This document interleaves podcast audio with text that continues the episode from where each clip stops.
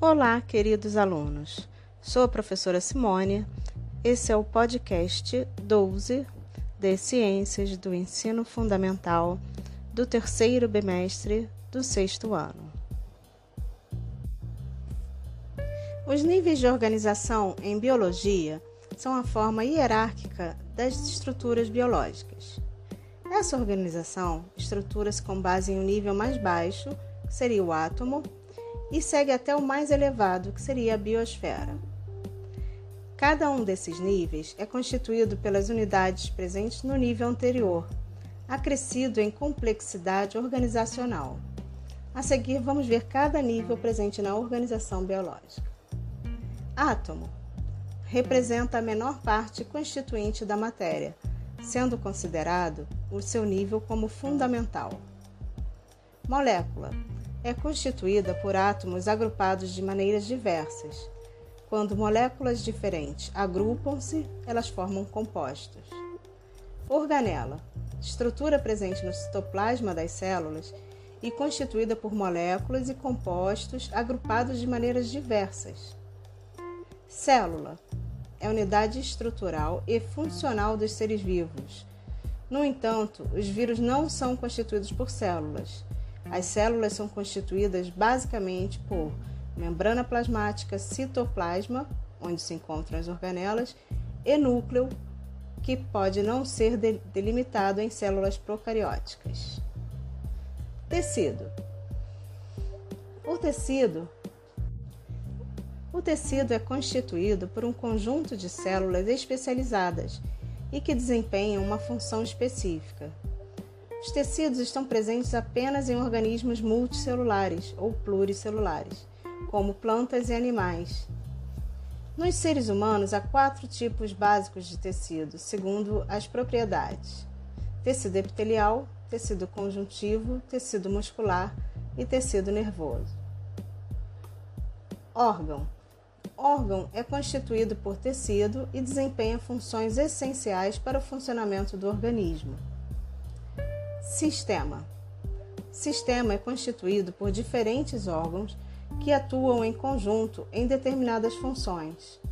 O organismo humano é constituído por sistema tegumentar, sistema esquelético, sistema articular, sistema muscular, sistema cardiovascular, sistema respiratório, sistema digestório, sistema urinário, sistema genital, sistema nervoso, sistema endócrino e sistema linfático. Organismo. Ele é formado pelo conjunto de todos os sistemas. No entanto, um organismo também pode ser constituído por apenas uma célula.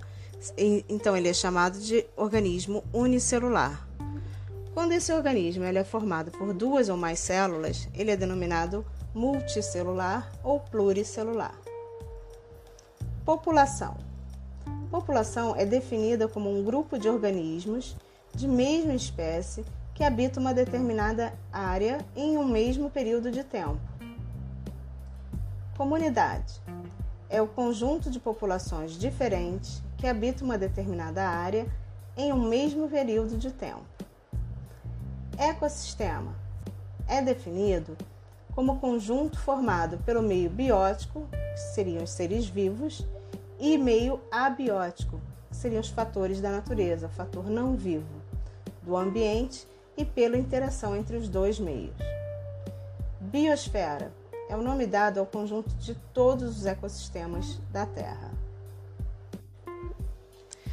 Podemos afirmar que uma borboleta, um cajueiro, um cogumelo e um humano são seres vivos, enquanto uma rocha, o vento e a água não são.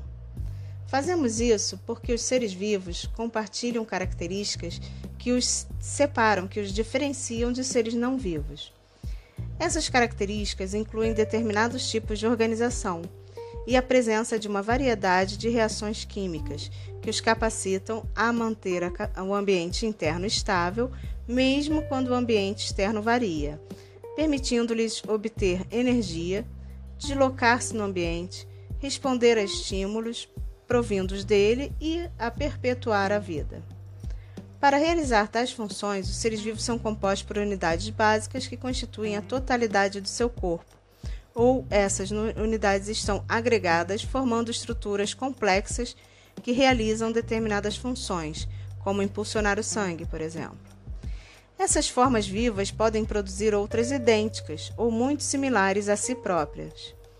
Um processo realizado por uma série de estruturas que agem em conjunto.